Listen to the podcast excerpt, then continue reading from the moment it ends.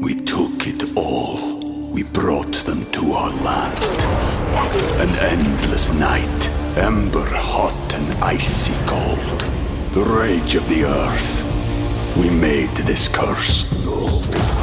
Carved it in the blood on our backs. We did not see. We could not, but she did. And in the end, What will I become? Senwa Saga. Hellblade 2. Play it now with Game Pass.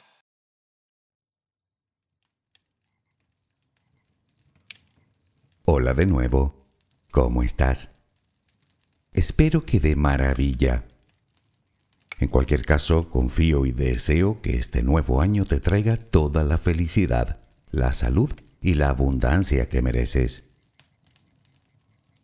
En lo que a mí respecta, estoy encantado de estar por aquí de nuevo.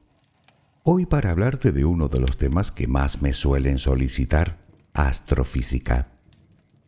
No es la primera vez que nos referimos a las supernovas en este canal, pero hoy profundizaremos un poco más en estos fabulosos, aunque poco comunes fenómenos del cosmos. Para que te hagas una idea, en una galaxia como la nuestra pueden darse solo dos o tres en todo un siglo. Y de hecho lo normal es que ni siquiera podamos verlas, pues una gruesa capa de polvo nos lo impide. Precisamente la misma capa de polvo que nos obstaculiza la observación de prácticamente toda la galaxia. Afortunadamente hay muchísimas más galaxias en el universo, y en prácticamente todas ellas se producen supernovas. Así que si no es en la nuestra, los astrónomos sí que las pueden ver y estudiar en otras.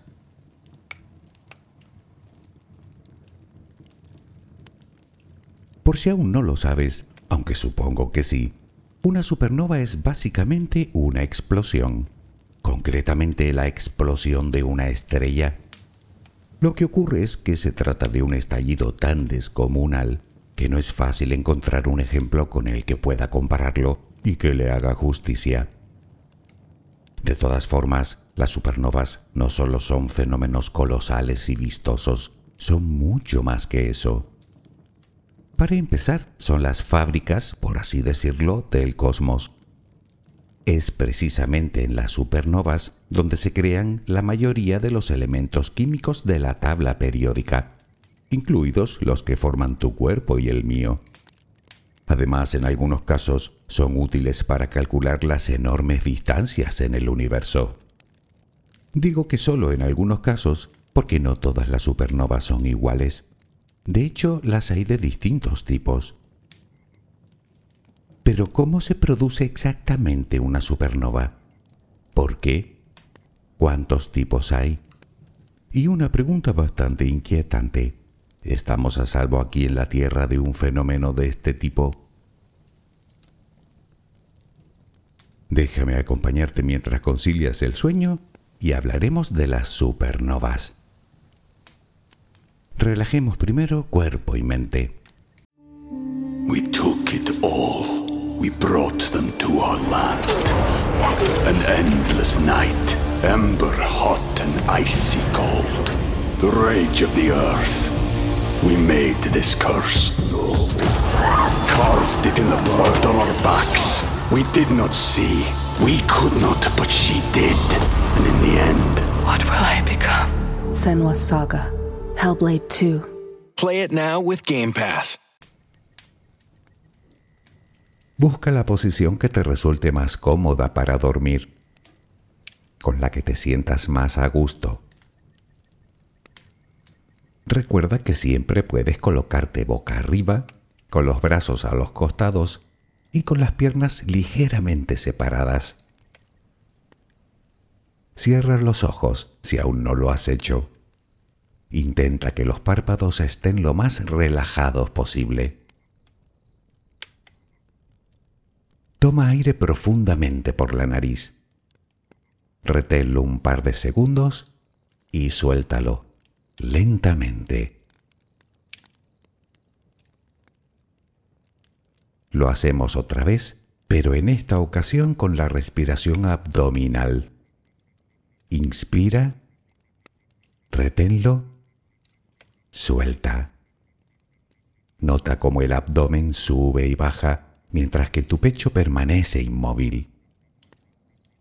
Una última vez, inspira, reténlo y suelta.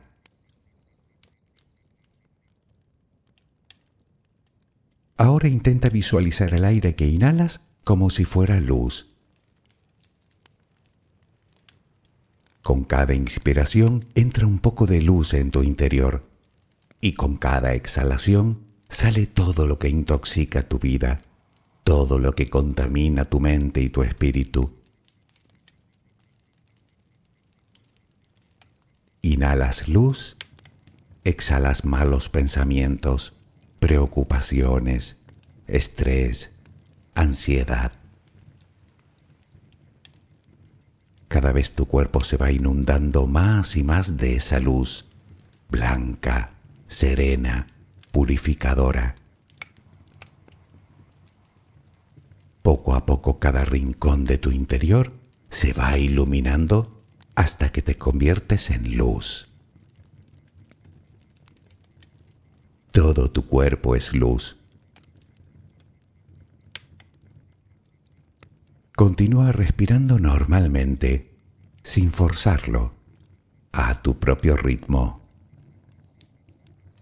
Inhalas luz, exhalas luz.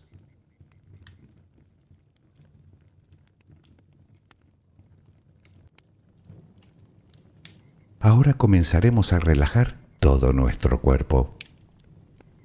Empezamos por los pies Nota cómo se relajan el pie derecho, el pie izquierdo.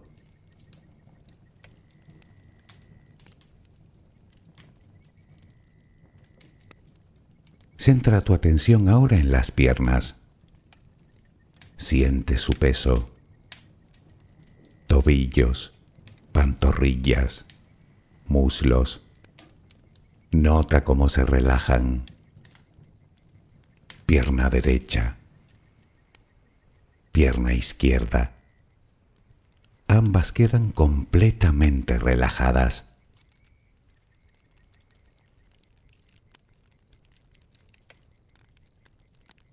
Toma conciencia de tu cadera.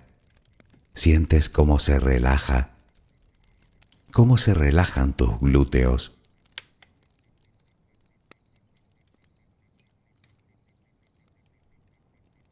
Piensa ahora en tu abdomen que sigue balanceándose con cada respiración. Nota cómo se relaja también.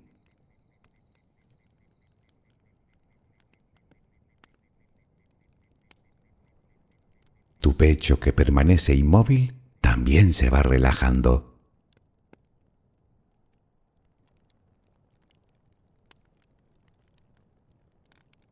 Siente ahora tu espalda sientes que cada vez pesa más y más. Desde la cadera hasta el cuello, todos los músculos de la espalda quedan completamente relajados. Notas como ya no hay tensión en ella.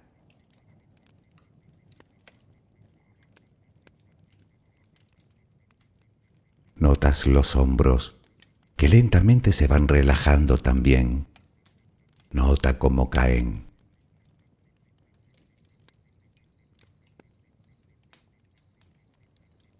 Presta atención ahora a los brazos.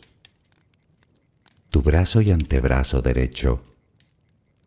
Tu mano derecha. Los dedos de esa mano. Todo queda relajado. Tu brazo y antebrazo izquierdo tu mano izquierda, los dedos de esa mano. Notas el peso de ambas extremidades.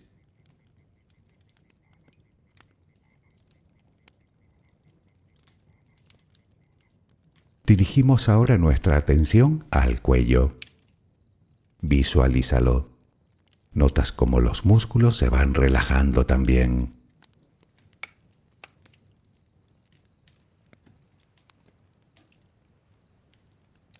La mandíbula, las mejillas, los labios, la frente, el cuero cabelludo. Todo queda completamente relajado.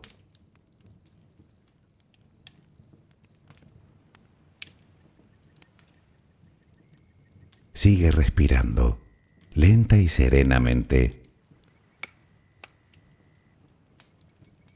Con cada respiración sientes como tu cuerpo se va relajando más y más.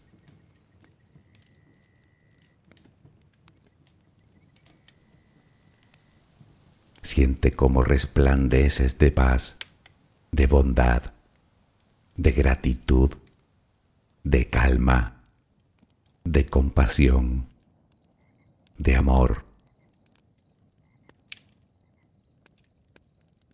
Continúa respirando suavemente. Recuerda que ahora eres luz. Solo respira tranquilamente.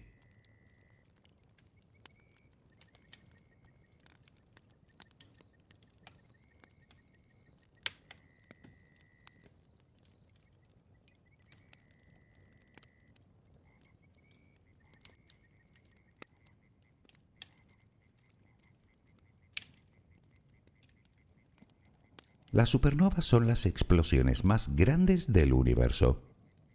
Baste decir que es tan enorme que su brillo puede eclipsar la luz de los cientos de miles de millones de estrellas de la galaxia en la que tiene lugar, a veces durante días y a veces durante semanas, incluso meses. Pongamos por caso la nebulosa del cangrejo, a una distancia de 6.500 años luz de nosotros.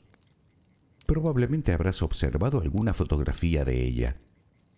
Bien, pues esa nebulosa es el resultado de una supernova que estalló en el año 1054 de nuestra era. Lo sabemos porque fue registrada tanto por los chinos como por los árabes, que según constataron, permaneció visible en el cielo durante nada menos que 22 meses.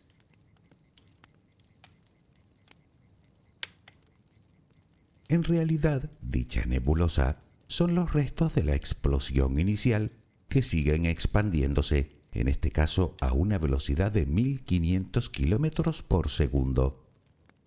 En los aproximadamente mil años que han transcurrido desde que se produjo esa supernova, la nebulosa del cangrejo ha adquirido un tamaño de unos 11 años luz. La estrella que la creó, lo que llaman la estrella progenitora, debía tener una masa de entre 8 y 10 o 12 veces la masa del Sol. ¿Por qué lo sabemos? Porque en su centro se encuentra un pulsar, o lo que es lo mismo, una estrella de neutrones, lo que viene a ser el núcleo muy compactado y extremadamente denso de la estrella progenitora. Si ésta hubiera sido mayor, en el centro de la nebulosa no habría un pulsar en realidad no habría ni siquiera nebulosa, pues se habría creado un agujero negro que se la hubiera tragado, literalmente.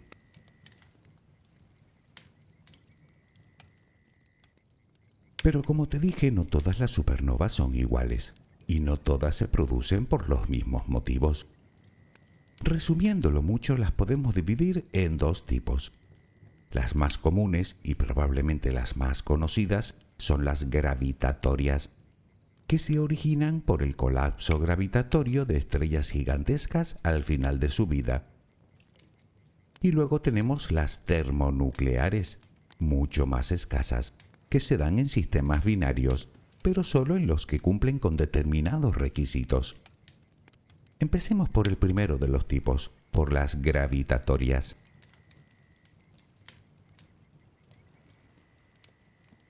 Para hablar sobre este tipo de supernovas, antes debemos dar un paso atrás y recordar lo que son y cómo funcionan las estrellas. Como sabes, las estrellas son básicamente enormes acumulaciones de gas, principalmente hidrógeno. La gravedad ejerce una gran fuerza que intenta aplastarlas, creando una gran presión en su interior y en consecuencia muchísimo calor. Esas condiciones favorecen que los átomos de hidrógeno de su núcleo se acerquen tanto entre sí que terminan por fusionarse unos con otros, formando átomos de helio.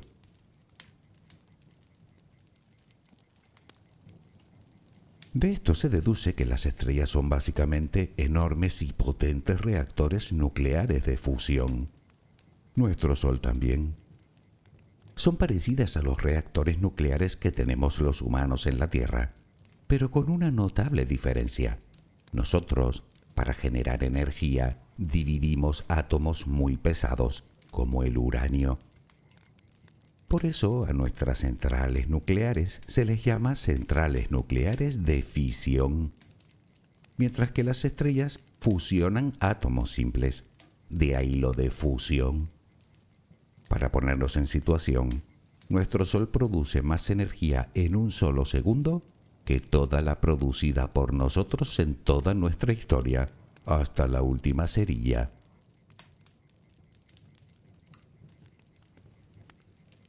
Naturalmente, esa fusión nuclear produce residuos que salen despedidos al espacio y que nosotros percibimos como radiación, bien sean fotones, es decir, luz, calor y otro tipo de partículas con mucha más energía y desde luego mucho más perjudiciales.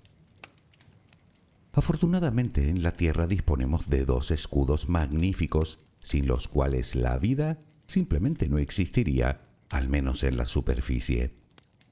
Por un lado tenemos una atmósfera densa en la que rebotan muchas de esas partículas y por otro una poderosa magnetosfera, es decir, un campo magnético que consigue esquivar la mayoría de la radiación más perjudicial. Por ejemplo, en Marte no existen ambas cosas, por eso no esperamos encontrar vida, al menos insisto, en su superficie.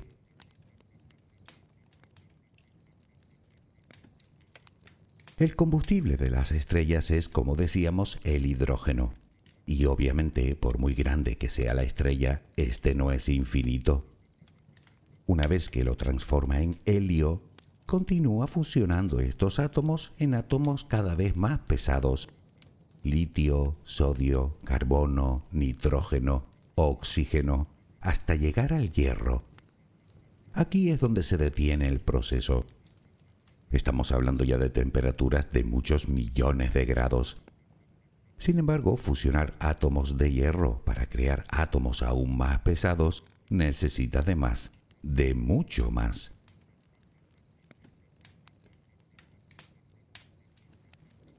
Las estrellas mantienen su integridad gracias al equilibrio de dos grandes fuerzas. Por un lado está la gravedad, que intenta comprimirla, y por otro la energía producida por la fusión nuclear, que pretende expandirla. Eso es común a todas las estrellas. Sin embargo, en función a la masa inicial, así será su final. La mayoría de estrellas del universo tienen una masa bastante baja. Nuestro Sol, sin ir más lejos, es una estrella relativamente pequeña. Y aún así, la Tierra cabría dentro más de un millón de veces una estrella como la nuestra, cuando haya terminado todos los procesos de fusión, dejará escapar sus capas exteriores y su núcleo se convertirá en lo que llaman una enana blanca.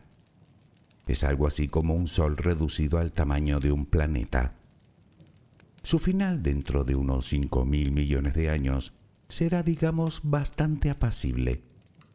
Pero hay estrellas en el universo bastante más grandes, cuyo final tiene de todo menos de apacible.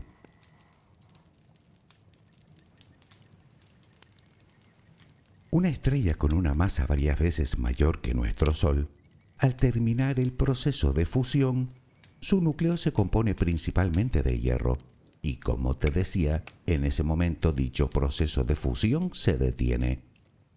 Eso implica que el equilibrio de fuerzas de las que hablábamos se descompensa.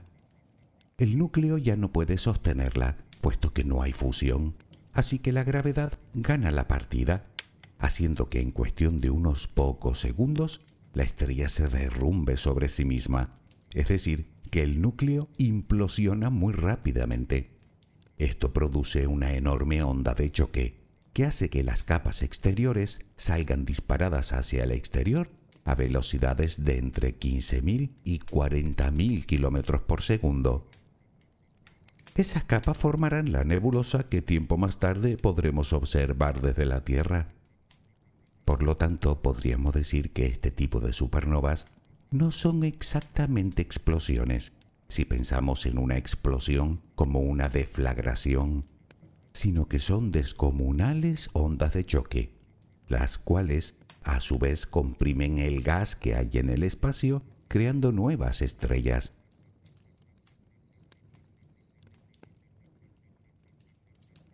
Dicho proceso es tremendamente violento, produciendo un calor de unos 3.000 millones de grados, nada menos.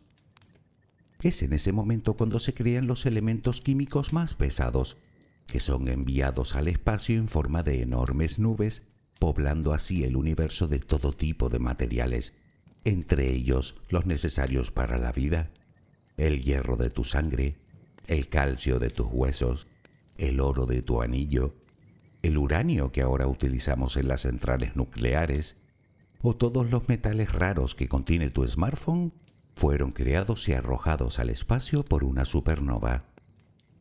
Nuestro querido planeta y de hecho todo nuestro sistema solar son el producto de supernovas ancestrales de estrellas supergigantes que tuvieron lugar hace miles de millones de años.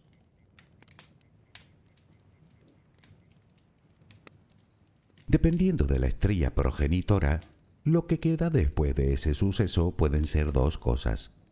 Una es la estrella de neutrones, como la que podemos ver en la nebulosa del cangrejo, también llamada pulsar. Imagina una estrella de un par de masas solares reducidas a una esfera de un tamaño de entre 10 y 15 kilómetros de diámetro, girando muy rápidamente, a cientos de revoluciones por segundo. Pues así es. Esta es la presión a la que se ve sometido el núcleo de hierro que simplemente cambia su estructura atómica. Los electrones se unen a los protones formando neutrones. Por lo tanto, lo que queda es un amasijo de neutrones tremendamente compactados. De ahí que se les llame estrella de neutrones.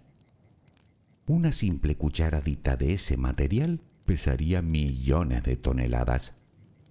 También se le llama pulsar porque emite ondas de radio por los polos.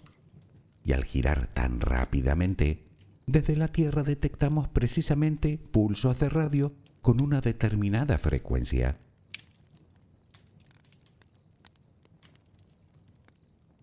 Si la masa de la estrella progenitora es aún mayor, lo que queda es lo que conocemos como un agujero negro, un objeto tan extremadamente denso que ni siquiera la fuerza de repulsión de las partículas subatómicas puede sostenerlo.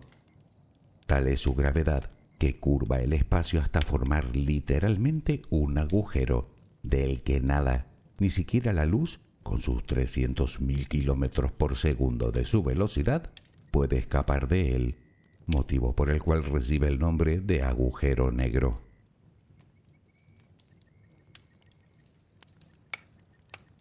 Hasta aquí hemos hablado de las supernovas gravitatorias.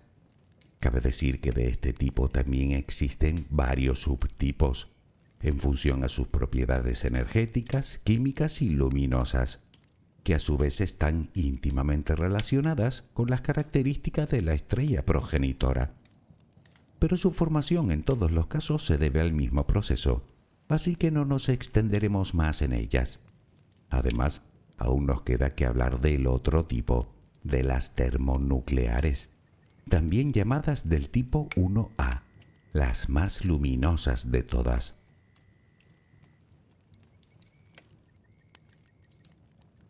Cuando observamos el cielo nocturno, una gran parte de las estrellas que vemos no son solo una estrella, sino dos o tres o cuatro, incluso cinco estrellas orbitando entre ellas en torno a un centro de masas común. Lo que ocurre es que están tan lejos que desde la Tierra solo vemos un punto luminoso, pero ahora sabemos que más de la mitad de todas las estrellas del universo son en realidad sistemas de dos o más estrellas. Pues bien, las supernovas del tipo 1A se dan en sistemas binarios, en el que una de las estrellas es una enana blanca, justo en lo que se convertirá el Sol al final de su vida, mientras que su acompañante suele ser una gigante roja.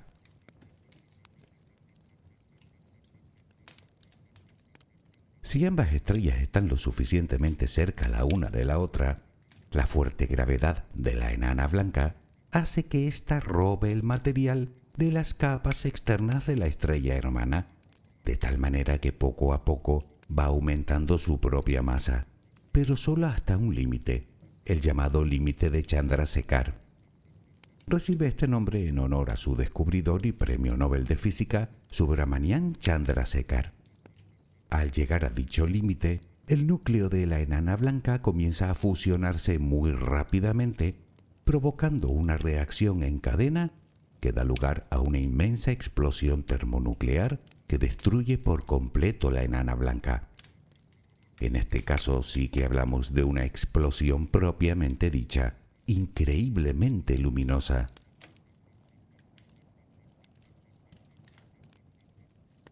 Este tipo de supernovas tiene una particularidad, y es que al tener un límite específico en la cantidad de material que absorbe la enana blanca de su estrella compañera, el brillo siempre es igual.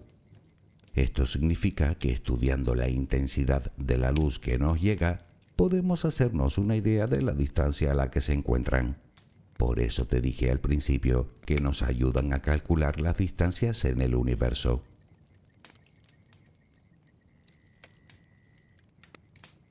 Pero aún nos queda contestar a la pregunta de si estamos a salvo en la Tierra de este tipo de eventos cósmicos. La respuesta es sí y no. Si una supernova explotara cerca de la Tierra, a unos pocos años luz de nosotros, la devastación sería aterradora. Primero veríamos una intensa luz en el cielo, tan potente que podría ser observada incluso de día. Unos años más tarde, dependiendo de la distancia, las partículas de alta energía expulsadas a gran velocidad barrerían nuestra atmósfera dejándonos sin protección frente a la radiación solar, lo que supondría la completa esterilización de la superficie del planeta. Sería algo así como meternos en un enorme microondas a toda potencia. Hablamos de lo que se conoce como un evento de extinción masiva. De hecho, si la explosión fuera más cercana todavía, la onda de choque podría incluso destruir nuestro planeta por completo. Vamos, que aquí no se salvaría ni el tato.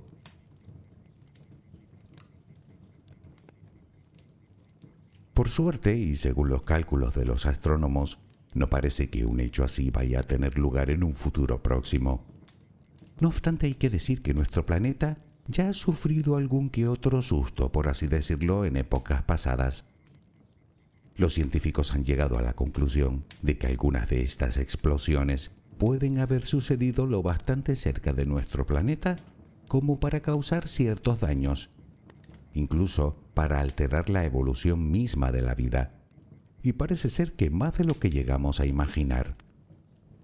Recientes investigaciones parecen concluir que una supernova tuvo lugar cerca de nuestro sistema hace unos dos millones y medio de años las pruebas se encuentran en dos isótopos radioactivos encontrados en la Tierra que solo pudieron haber sido creados en este tipo de explosiones y que han sido detectados precisamente en capas que se formaron hace unos dos millones y medio de años.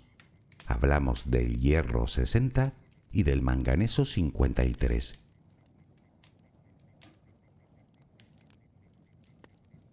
Dicha supernova tuvo lugar lo suficientemente lejos de la Tierra como para que no provocara una catástrofe global, pero sí parece que tuvo consecuencias importantes, por ejemplo, la extinción parcial de fauna marina del Pleistoceno, o los complejos cambios en la atmósfera que dieron lugar al inicio de una gran glaciación.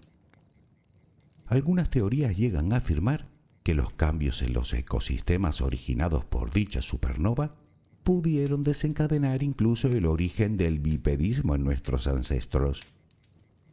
Obviamente todo esto, al menos de momento, no son más que teorías, pero de lo que los científicos ya no dudan es de que las supernovas han ejercido cierta influencia en el desarrollo biológico de nuestro planeta a lo largo de los últimos 3.500 millones de años.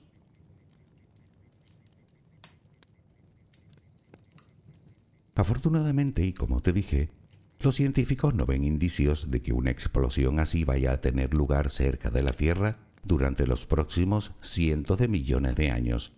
Así que al menos de momento podemos dormir tranquilos. De todas formas, este tema me ha hecho reflexionar una vez más sobre la fragilidad de este pequeño y bello planeta nuestro.